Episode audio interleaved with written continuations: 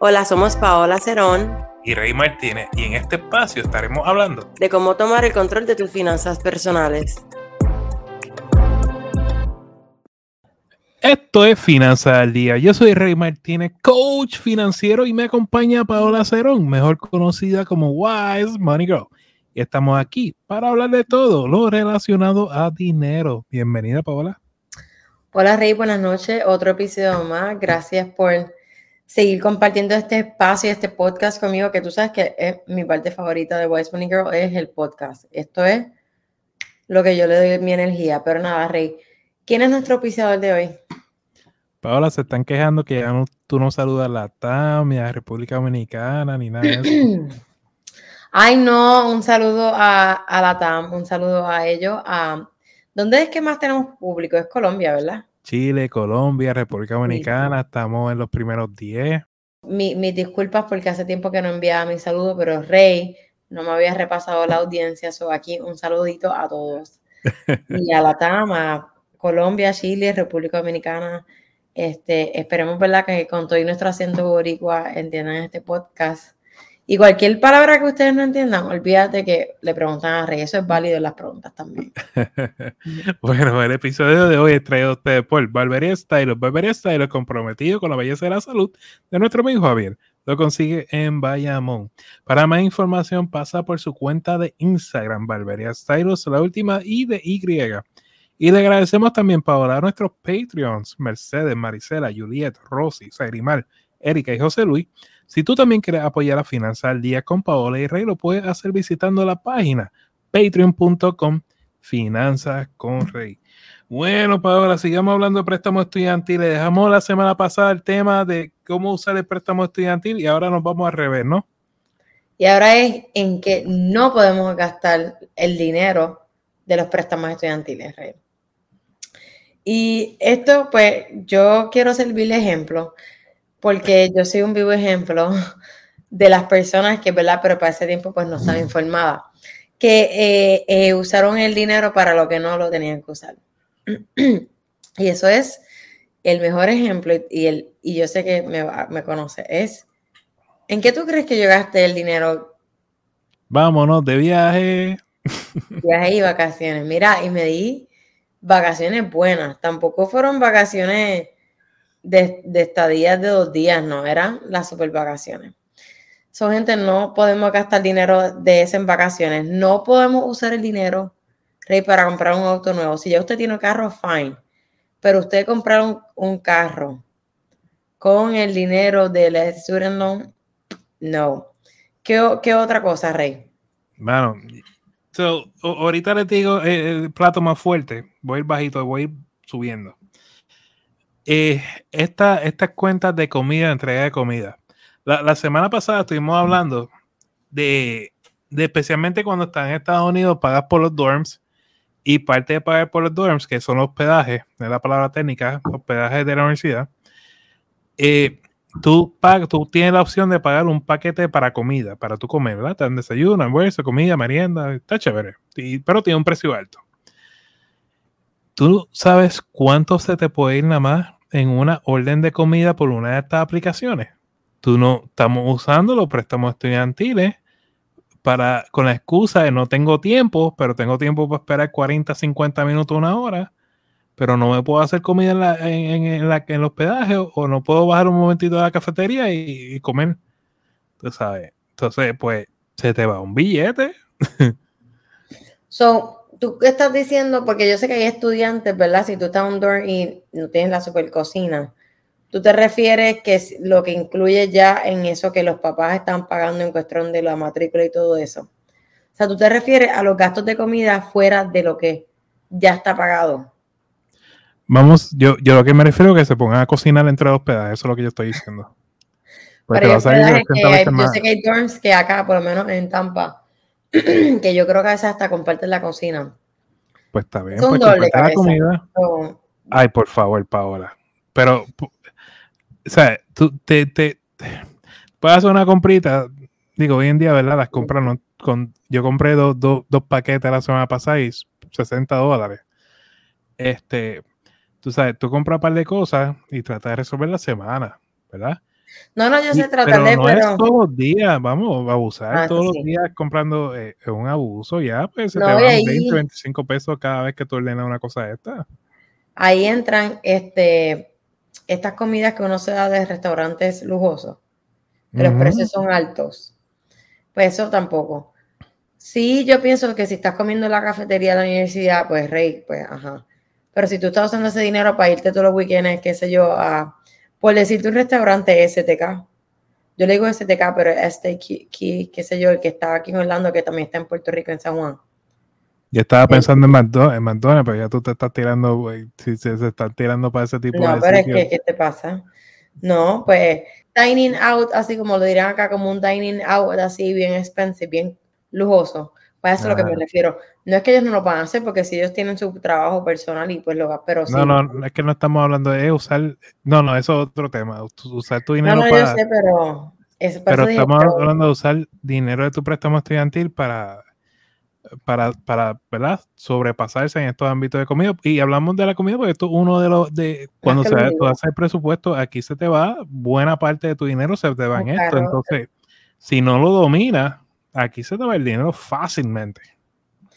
Mira, Rey, una de las, otra de las que me, cuando estaba leyendo que me impresionó mucho, o sea, que no me la esperaba, era como que eh, negocios pequeños, small business. O sea, que tú utilices el, dinero de préstamo para abrir un negocio. Ah, ya. O para cubrir los gastos de tu negocio pequeño. O sea, por la que, qué sé yo, tú tienes un negocio local, qué sé yo, una tienda de dulce, por decirlo así y que tú uses el, dinero del préstamo para comprar mercancía. Eso es lo que me refiero. Pero Paola, ¿tú sabes por qué? te, te, voy a explicar. Y, he, notado esta tendencia. Hay varios, varios educadores. Yo no creo en la palabra influencia, yo creo en la palabra educador. Eh, en TikTok. Y me puse a ver el video porque no tengo una tendencia de, esta. el mensaje es tú coges un préstamo estudiantil, va a pagar 2, 3% de interés, con el dinero que sobre el préstamo estudiantil lo invierte, sea en la bolsa de valores, en criptomonedas un negocio. Y, hermano, yo, yo me he quedado frío, o sea, por, por, el, hay tanto y tanto riesgo en estas cosas. Tú coges un préstamo estudiantil para invertirlo. ¿Y si, y si no sucede? ¿Qué tú te vas a hacer? ¿Y si se fracasa el negocio? O sea, hay tantas cosas que uno dice, peligro. Y que te pueden investigar, Rey. Y te lo ponen. Es, eh, es otra cosa, que eso es totalmente ilegal. es ilegal, punto. Porque, te, lo ponen como un fraude y te puedes chaval hasta el récord criminal. Y no es que esta gente está como que ahí súper psycho chequeando todo el tiempo. Pero si da la mala pata que te dan con chequear. Y ahora con esto de los perdón de los préstamos estudiantiles, Rey, ellos se van a poner más agresivos, pienso yo. En ver cómo la gente, ah, tú no me estás pagando, pero yo te, yo te presté cierta cantidad de dinero, entonces, ¿qué pasa con la diferencia? Porque no usaste ese dinero para pagar para atrás los préstamos. Porque es dinero del pueblo de Estados Unidos, es que está el detalle. Es, es que tienes que verlo así, es Paola, tú y yo, Rey Martínez, tú que no escuchas, Paola, tú que no escuchas yo, le estamos prestando dinero a una persona para que estudie. Entonces, venga esa persona, pone que tú, que Paola saque 100, tú sacaste 100, yo saco 100, le damos 300 pesos a esa, persona y a esa persona nos diga, ah, sí, son para estudiar, y coja 100, lo, son para estudio y 200 y, se, y, lo invierta, que vamos a wow, espérate, eso no es para eso. Y, y es que está el peligro. No, y otra cosa es tampoco que esto fue un error que yo hice, que yo cogí una vez un préstamo de, o sea, aparte del préstamo estudiantil y salió una tarjeta de crédito. Tampoco. O sea, todo aquí es, pues quiero decirlo así, como que te investigan. O sea, no es que están psychos, pero si le dan con investigar, pues ya. Y como Rey y yo hablamos, el jangueo, pero importante, como dice Rey, no sigan ese trend de estar invirtiendo en la bolsa de valores no lo usen para pagar tarjetas de crédito y no lo uses para abrir un negocio. Porque si, y yo te pregunto, Rey, ahora yo acá pensando, ellos podrán como que pedir un, una prueba de tus transacciones en caso de que te chequeen. Te tienen derecho a hacerte una investigación. lo podían hacer. No, honestamente nunca lo he escuchado que lo han hecho, pero pues como está la agua y toda la situación hoy en día. Acá está prendido. Ah, yo diría cuídate, cuídate mucho, usa tu dinero sabiamente. Este, ¿verdad? Yo sé que uno cuando toma estos préstamos es joven, es la primera vez que uno tiene mucho dinero. Y, para eso estamos nosotros, para ayudarte a manejarlo. Exacto. Y, y vemos dos voces diciéndote, ten cuidado. Y tú como que, ah, es que tengo el dinero, está ahí. tú sabes. So, como dice Paola, ten cuidado. Solamente queremos que tengas cuidado y que uses tu dinero sabiamente. Hola a todos, soy Paola Cerón y quiero hablarles acerca de nuestro increíble curso en finanzasconrey.com. Si eres un estudiante y estás lidiando con préstamos estudiantiles, este curso es para ti. En nuestro curso Préstamos Estudiantiles 101, mi compañero Rey Martínez y yo te contamos todo lo que necesitas saber sobre préstamos estudiantiles. Aprenderás cómo lograr que te los perdonen, la forma más efectiva para salir de esta deuda, tomar control de tu dinero y darte un plan para el futuro. Si estás cansado de vivir con la carga de la deuda estudiantil, no te pierdas este curso. Visita finanzasconrey.com y adquiere nuestro curso Préstamos Estudiantiles 101.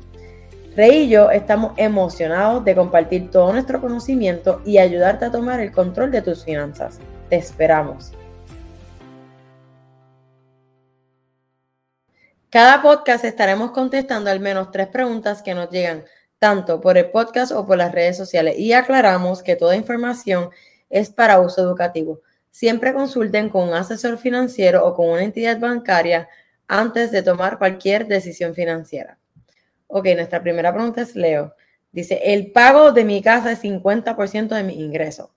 Pienso que la debemos vender y mi esposo no la quiere vender. El pago de tu casa tiene que ser un 25% de tu... No, no, hay, no hay una ley escrita, es simplemente una recomendación. No hay una ley escrita, pero sé, ajá debe ser más o menos un 25% de tu salario, de tu ingreso. Eh, ¿Neto o gross? Neto, neto. 50% está un poquito alto, pero antes de decir como que la vendan, Rey, volvemos a lo mismo. Estamos haciendo presupuesto con intención. Porque yo te aseguro a ti que si ustedes se sientan, y yo sé que a lo mejor están en una etapa, ¿verdad? Un poquito, you know, difícil, pero no, no, no, Rey, vamos a darle un stop porque es un 50% de los ingresos. Vamos a enfocarnos en esa parte. ¿Cómo tú lo verías? Hay que ver qué pasó. De pronto uno de los dos perdió su ingreso. Este, si fue eso la, situación. Porque eh, tenemos un escenario. Sí, sí, vamos, vamos a suponer que uno de los dos perdió su ingreso, entonces la casa se volvió, ¿verdad? Un compromiso bastante fuerte. Y perdió su ingreso y no haya sido por una situación de salud nada mayor, porque si fue por una situación de salud, quizás se pueda considerar vender la casa porque el 50% pues mucho. Ahora, si una situación donde la otra persona puede conseguir otro trabajo y como que volver a estabilizar la, la, nómina, porque la realidad es que ningún banco te va a prestar esa cantidad de dinero sabiendo que 50% de tu salario, pues estás demasiado comprometido. No, no hay ningún banco que vaya a hacer esa locura, tú sabes. Después del 2008 aprendieron. Bueno, es, exacto, y más después de 2008, a menos que haya tomado este préstamo en 2008, que son, o antes, son otros 20. ¿Qué puede pasar también? Yo digo hacer nuestro presupuesto con intención. No, y yo creo que ahora este va a ser el nuevo mensaje, voy a aparecer un disco rayado y va a ser de parte mía de Rey. Hagan un presupuesto con intención, vayan a su presupuesto y no lo hagan solamente por hacer una lista de gastos, de verdad, de los ingresos, ah, resto, sumo, quito, no deja cosas en tu presupuesto que para ti sean esenciales y que sean importantes y que tú creas que como ser humano te van a hacer mejor o que puedes prosperar. Y ahí lo voy a dejar. Este, la segunda pregunta es, Gabriela, mi hermana tiene 52 años y le sigue pidiendo dinero a mis padres. ¿Cómo le explico a mi madre que no permita esto? Ella necesita ese dinero para sus medicinas. Rey. Paula me mira y se reí. no, yo creo que. No, no, yo me crié bajo esta teoría. Y es que las canas se respetan. ¿Y qué quiero decir con eso? Hay veces que las decisiones que toman las personas no son necesariamente con las que tú estás de acuerdo. Y si es así, como quiera, debes de respetarlo. Y saber que siempre y cuando no toque tus ingresos o no toques tu, tu dinero, aprender a poner barreras, si fuese el caso. Vamos a suponer que tu mamá le está dando dinero a tu, tu hermana y de pronto te pidió dinero para, para pastillas. Pues te, te toca en un momento poner barreras, ¿verdad? Tener esas conversaciones difíciles que tenemos que tener como familia. Te sientas una vez, te voy a dar dinero, pero tenemos que hablar. Ta, ta, ta, ta, ta. ¿Otra vez pasó? Ok, ahora trae a tu hermana, ven, vamos a hablar los tres. Y si pasa otra vez, tienes que trancarte y decir, ¿sabes qué? Poner esa barrera difícil, pero hay que ponerla, porque esa es la única forma que se va a aprender. Pero si nunca llega y te afecta a ti, tranquilo, no deja que fluya. Este, de nuevo, las canas se respetan y las barreras también se tienen que respetar. Si esa es su decisión, Pero- pues esa es su decisión. Aquí yo digo que si su mamá está saliéndose del presupuesto y no está comprando sus medicinas, porque es que re, aquí pues no tenemos muchos escenarios, no sabemos si ella tiene un plan que le cubre, no sabemos, you know, al de tal qué medicinas son. O sea, yo, dudo que al- esté, yo dudo que esté haciendo un presupuesto, pero ¿qué importa, Paola? O sea, Yo estamos sé- hablando. y, eh, el consejo no es para la mamá, es para, para, para la muchacha o el- el- la señora. O sea, con la mamá, pues, ¿qué le podemos decir? Mira, tan mal. a eso iba, pero no me dejaste terminar, que es como Ah, que perdón. Dale. Este, yo digo que si ya eh, la señora está en todo su derecho de hacer con su dinero, ¿verdad? Lo que yo, y yo entiendo la preocupación de Gabriela. La entiendo porque, pues, como es, es como que. Y es lo que tú dices, uno respeta las canas y hay veces que por papá así, y esto lo digo un poquito con cuidado, porque se puede malinterpretar, pero uno tiene que. Yo no soy madre, pero tú, tú sí eres padre y me tú tienes mucha más experiencia que yo. Y yo no estoy, yo no soy de las personas, ah, no le des nada a tu hijo, dale cero, que se mate trabajando y qué sé yo, porque ahí es que empezamos con una mala mentalidad de que somos pequeños y el dinero no es malo, ganarse el dinero tampoco. Pero es que no sé cómo explicarte, pero tú entiendes por dónde voy. Dilo, dilo como es, dilo, dilo. Yo voy a ti. me tienes nerviosa y, ah. Pues nada, lo que quiero decir es que este, todo, o sea, la mamá va, va, va a utilizar su dinero y va a hacer las cosas como ella quiera, ¿me entiendes? Como que es su dinero y si ella sabe lo que está gastando y para dónde va y no se ha quejado, pues no hay nada que Gabriela quiera hacer, pero sí entiendo la intención de Gabriela. Y tú le puedes dar todo a tus hijos y ser un buen pra- un padre, pero tener un balance y, y hasta cierto punto. Y lo digo con respeto porque yo no soy mamá, pero tú eres papá, so tú tienes el ejemplo de cómo tú le provees a tus hijos, a tus hijas, y cómo tú quieres que ellas tengan esa relación con el dinero y cómo tú, que, you know, tú quieres que ellas se vayan desarrollando. Yo digo que cada cual se resuelva como pueda. Dale, al próximo. La tercera pregunta es Camilo. Nuestra familia nos está presionando para que compremos una casa.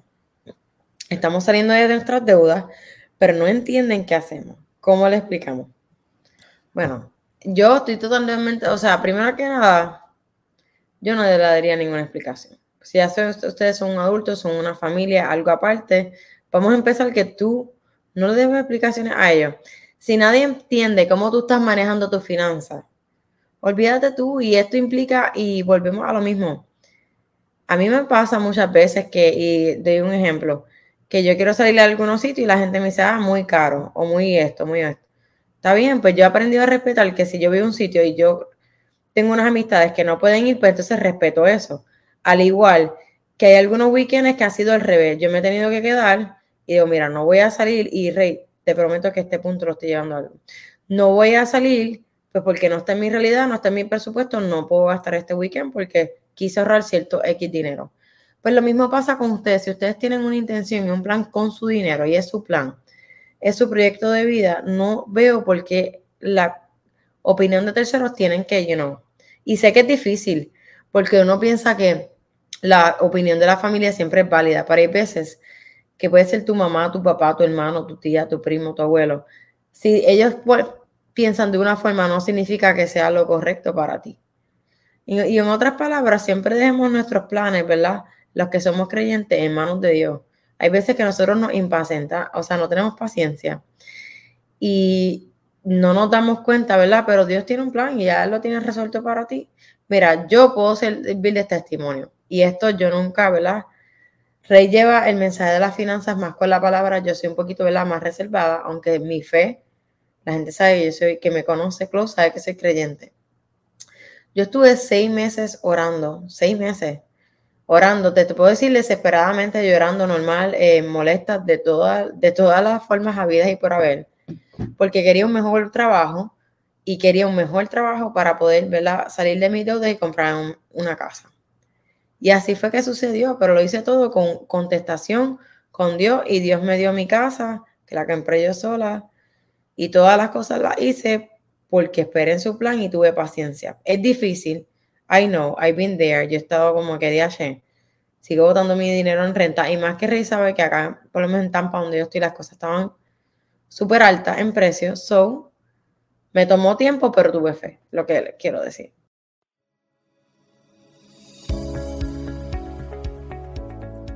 ¿Estás buscando asistencia personal en el tema de las finanzas? Tanto Rey como yo ofrecemos servicios de coaching. Para contratarme me pueden conseguir en Wise Money Girl en Instagram y a Rey lo pueden conseguir en su página web Finanzas con Rey.